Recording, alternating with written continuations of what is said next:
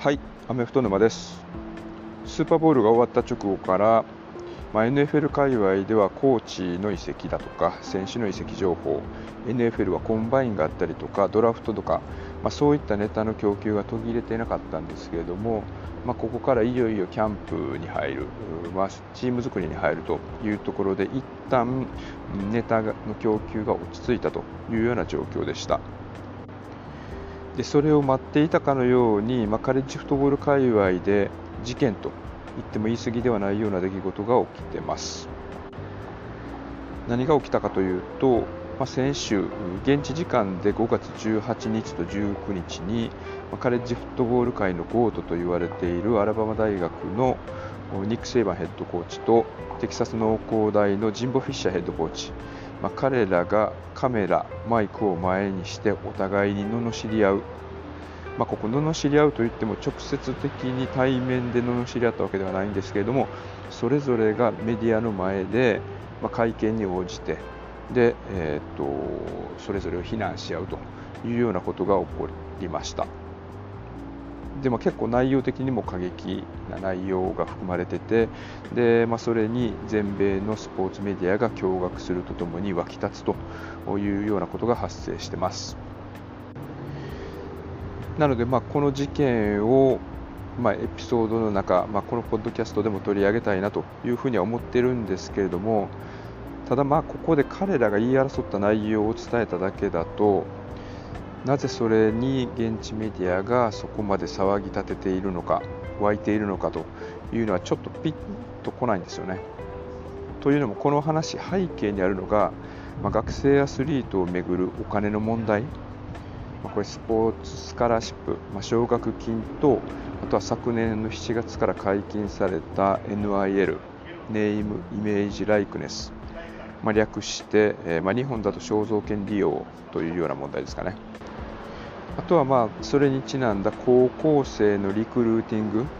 まあ、進学の問題っていうのがあったりとか、あとは、えー、と転校生、トランスファースチューデントの問題っていうのがまあ複雑に絡み合ってて、それらに関するまあ歴史というか背景、まあ、この辺を押さえておく必要があるのかなというふうに思いました。それに関しては次回、まあ、ざっくりになるとは思うんですけれどもまとめた内容というのをお伝えしようと今準備をしています。ですけど先ほど冒頭でお伝えしたこのニック・セイバンヘッドコーチとジンボ・フィッシャーヘッドコーチ同士、まあ、彼らがお互いを罵り合ったという出来事を事件だと語る上で、まあ、今回の中心人物の一人であるニック・セイバンが何者なのかというところ、まあ、これをですね、ま、復習あるいは予習しておく必要があるかなというふうに考えています。まあ、彼のこれまでの遍歴、まあ、経歴とか、まあ、彼の立ち位置、あとは彼がよりどころよりどころにしているものが何なのか、ま、どのようにして今のポジションを築き上げたのかというところをある程度押さえておかないと、ま、今回の事件の衝撃の強さはつかめないのかなというふうに思います。まあ、このポッドキャスト開始した当時からのリスナーの方は、まあ、僕がニック・セイバーをどれだけ敬愛しているのかというのをご存知の方多いかなと思うんですけれども、まあ、このポッドキャストを開始した当初っていうのはまだまだリスナーの方も少なかったのでパイロット版で彼のことを取り上げた回をお聞きになっていない方も多いのではないかというふうに思ってます。ということで、まあ、ちょうど11ヶ月前に収録配信した本ポッドキャストのパイロット版ニック・セイバンカレッジフットボール界のゴートこちらを先にお聞きいただきたいなというふうに思ってます。で、まあ、今回それを収録してるんですけれども、まあ、このエピソードの後過去に配信した第13回目アラバマ大がランク外に負けたドラフトナンバーワン QB 候補がポジションを新1年生に奪われたイヤー・オブ・アップセットの再来かというタイトルのエピソードこちらの前半部分でこのジンボ・フィッシャー監督について触れているところがありますのでそちらも聞いていただければなというふうに思いますなので、まあ、これらを聞いていただいた後で、まあ、現在準備している次回エピソードっていうのを聞いていただくと、まあ、今回の事件の衝撃とその背景に関する解像度が上がるはずです。というか、まあ、きっと解像度がバチバチに上がるんじゃないかなというふうに思ってます。では。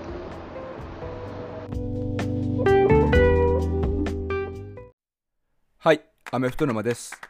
ポッドキャスト始めます。You know, I'm trying to get our players to listen to me instead of listening to you guys. You know, all that stuff you write about how good we are, and all that stuff they hear on ESPN, it's like poison. You know what I mean? It's like taking poison, like rat poison. えっと今回2回目の収録になります。パイロット版とりあえず10個作ると言ってたので、えー、まあ、どんどん作っていって、えー、とシーズン気持ちよく迎えたいなというふうに思ってます。えーとですね、前回、アラバマ大学のダイナスティっていうのは、まあ、カレッジフットボール界の中でありえないこと、あの NFL ならまだしもっていうふうに言ってたんですけれども、でもよくよく考えると、やっぱり NFL こそドラフトの仕組みとか、サラリーキャップ制度とか、あの連覇とか、強いチーム、偏らないようにというところで工夫されたシステムの中でやってることを考えたら、ブレイディがいたときに、6回ペイトリオッツをスーパーボールチャンプに導いたビル・ベリチックはやっぱり偉大なヘッドコーチ、まあ、いろいろあの、ねえ、デフレゲートのことだとか、相手チームのサインを盗撮してるみたいなあ疑惑というかあ、そういうのはありますけれども、それでもやっぱり6回ペイトリオッツ導いてるというところ、スーパーボールチャンプはすごいことだと思います。で、えー、っと前回最後の方で予告もしたんですけれども今回はですねそのベリチックの盟友でアラバマ大学を、まあ、昨シーズン含めて6回全米王者に導いたニック・セイバーヘッドコーチに関して取り上げたいと思います。ニック・セイバンは、えー、とヘッドコーチとして戦術的なところの評価もまあそうですけれどもそれ以上にですね、まあ、チームを運営する経営能力がずば抜けているというところの評価が非常に高いです。最近もニュースになったんですけれども2028年までアラバマ大学との契約を延長してます2028年シーズンの10月31日で、えーと、ニック・セイバー77歳になっているというところを考えると、まあ、本人あの公言してるわけではないですけれども、まあ、アラバマでキャリアを務め上げるつもりなんだろうなというふうに思います。でアラバマ大学が払う基本給としては8.4 million なので、まあ、日本円にするとざっくりですけれども約10億円、まあ、1人の監督に10億円って、えーとまあ、高い方だと思うんですけれども、まあ、大学経営的なことを考えるとですね、まあ、アメフトが強いことで南部の田舎の州立大学にもかかわらず、まあ、名前的には全国区ですし、まあ、テレビ放映されることによる放映権料の収入だとか、まあ、アメフト関係の、グッズによる収入あとはですね、まあ、やっぱり母校がフットボール強いってアメリカ人の学生にとってはすごい誇りなことなので、まあ、州の外からも生徒が増えると、まあ、そうした時にま競争力競争率高くなるので優秀な生徒も増えますし、まそれによって大学の学力も上がってで卒業して社会で活躍する人も増えてっていう意味でですね、ま、最高の好循環が生まれてるんじゃないかなというふうに思います。なんでまあアメリカだとその経営手腕の評価がずば抜けているというところで、まあ、マネジメントをすごく上手にやっているという評価なので、えー、っとですねまあ、下手にビジネス書を読んだりとかするぐらいだったら経営マネジメントに興味ある方にとってはすごく良いお手本になるんじゃないかなというふうに思います。で彼のモットーはトラスト・ザ・プロセスと、まあ、家庭を大切にしろ目の前のことに集中しろあとはま自分がコントロール可能なことにフォーカスしろ、まあ、よく口酸っぱく言ってるような感じがするので、えーとまあ、そこの点って、まあ、ベリチックも、まあ、Do your job っていうふうなことを言いますけれども、まあ、それに通じるところがあるんじゃないかなというふうに思います。まあ、ベリチックと盟友っていうのはですね、まあ、ベリチックがブラウンズでヘッドコーチになった時の守備コーディネーターがニック・セイバンだったんですね。でこの2人の関係って HBO が数年前に制作したドキュメンタリーのアート・オブ・コーチングっていうのが最高に面白いので、まあ、YouTube などで探してみてもらえればなというふうに思います。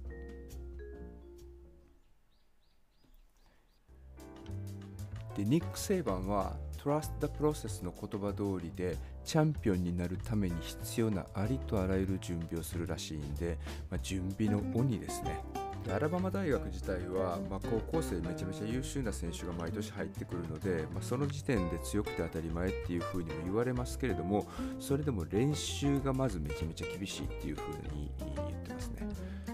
その役割を担ってたのが今はジョージア大学のスペシャルチームコーディネーターですけれどもコンディショニングとかフィジカルのコーチをやってたスコット・コクランという人ですね。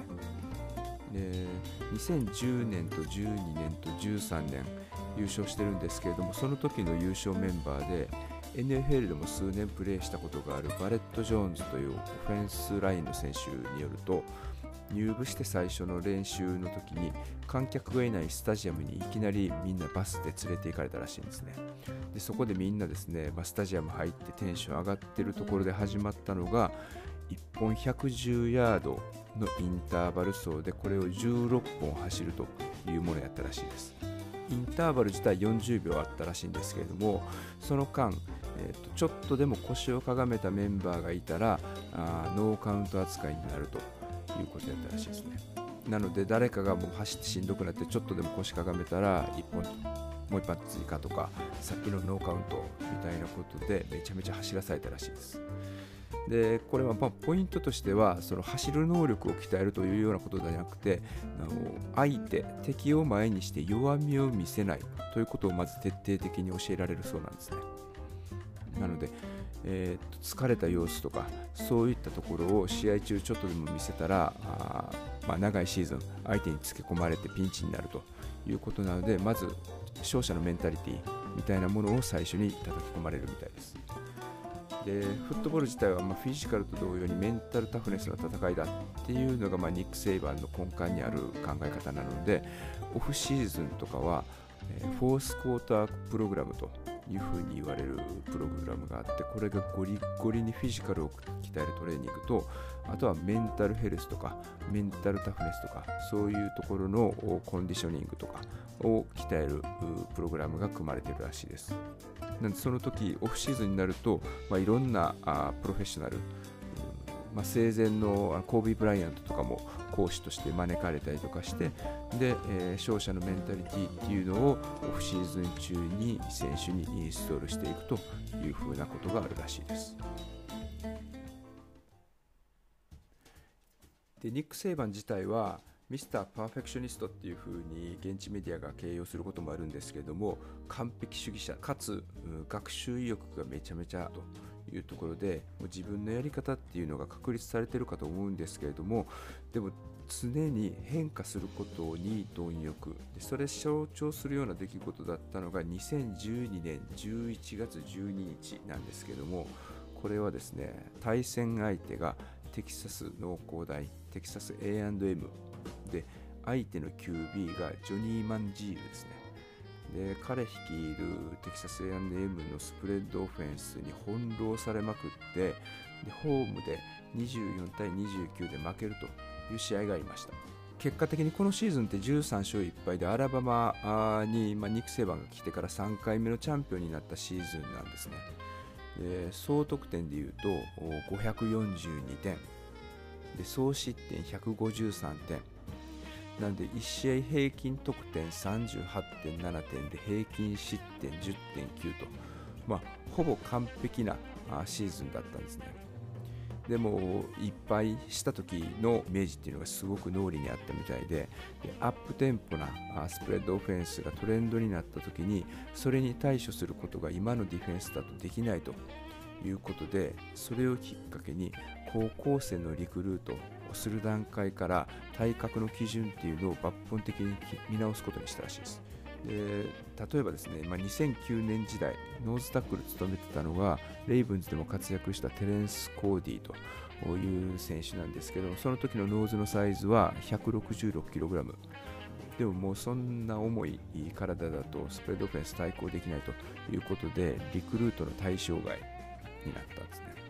でちなみに今年ドラフトでペイトリオッツに二巡指名されたバルモアがですね141キロということなのでもうぐんと体型的には小さくなってでスピードを重視にしているというふうになってます。で毎年アラバマ大学ってシーズンオフに近づくとですね、まあ、コーチの草刈り場になってしまうんですね。毎年あの優秀な攻撃コーディネーターとか守備コーディネーターとかがあのヘッドコーチの職を他の大学とかからオファーされてで抜けていくというような状態です。でさっき名前を出したコンディショニングコーチのスコット・コクランっていう人は今はジョージア大学でスペシャルチームのコーディネーターですけれどもそこで今ヘッドコーチをやっているのがニック・セイバーの下で長年守備コーディネーターを務めていたカービー・スマート。で、えー、と今ビルズでジョシュ・アレンを覚醒させた攻撃コーディネーターのブライアン・デボールもアラバムで1年だけ攻撃コーディネーターを務めたんですけどもすぐに引き抜かれてました。ま、それでも強さを維持できてる理由って2つあってで1つは最近コーチのリハビリ施設化してるんですけれども他のチームをクビになったコーチとか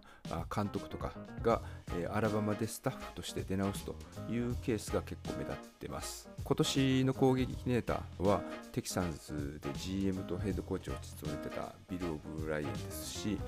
去年まで攻撃コーディネーターを務めてたスティーブ・サーキジアンはもともと USC でヘッドコーチをしてたりとかファルコンズで攻撃コーディネーターを務めてた。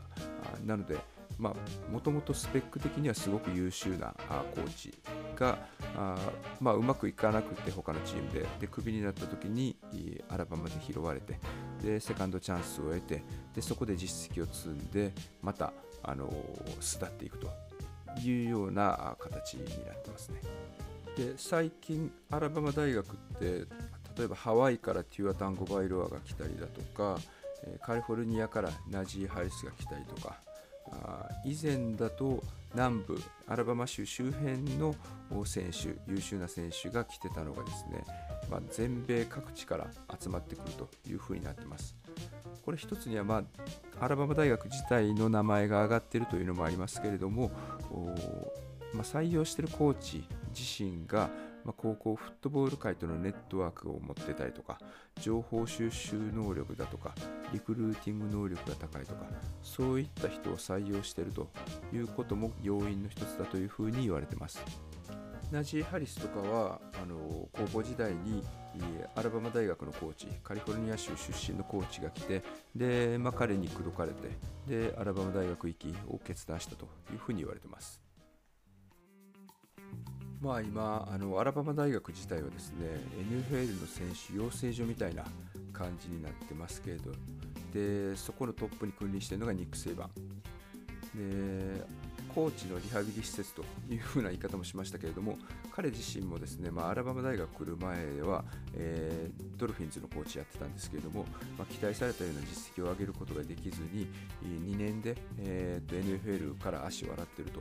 いうところなのでメディアからはですね、まあ、NFL で失敗したとか言われたりとかいまだに、まあ、アラバマで dynasty 築いてますけども NFL でのヘッドコーチの仕事に興味ないんですかというような質問を受けることがありますでも、まあ、彼奥さんも、まあ、言ってたんですけれども彼はとにかく人を育てるのが好きででそのことに喜びを感じてるという面があると思うんですね。なので、えー、他でうまくいかなかったもともと優秀なコーチにセカンドチャンスを与えたりとか。で今はですね、まあ、すごい勢いでニック・セイバンのコーチングツリーというのが伸びていっているというような状況になってます。で高校時代のスーパースターたちをちやほやしたりとかもせずに規律を教えて選手としてだけじゃなく人としても教育して社会に送り出していくと。だからアラバマ大学出身の選手ってあんまりあの相手挑発したりとか相手の挑発に乗ってとかしないんですね。ただ一方でですね、まあ、カレッジフットボール界はアラバマ大学を含めて強豪校の顔ぶれが毎年ほぼ同じで偏りすぎてつまらんというような声もあります。なので、まあ、もっとプレーオフを拡大しようよというような動きもあったりとかするんで、まあ、次回はですね最近話題になっているカレッジフットボールのプレーオフ枠拡大について話したいと思います。では。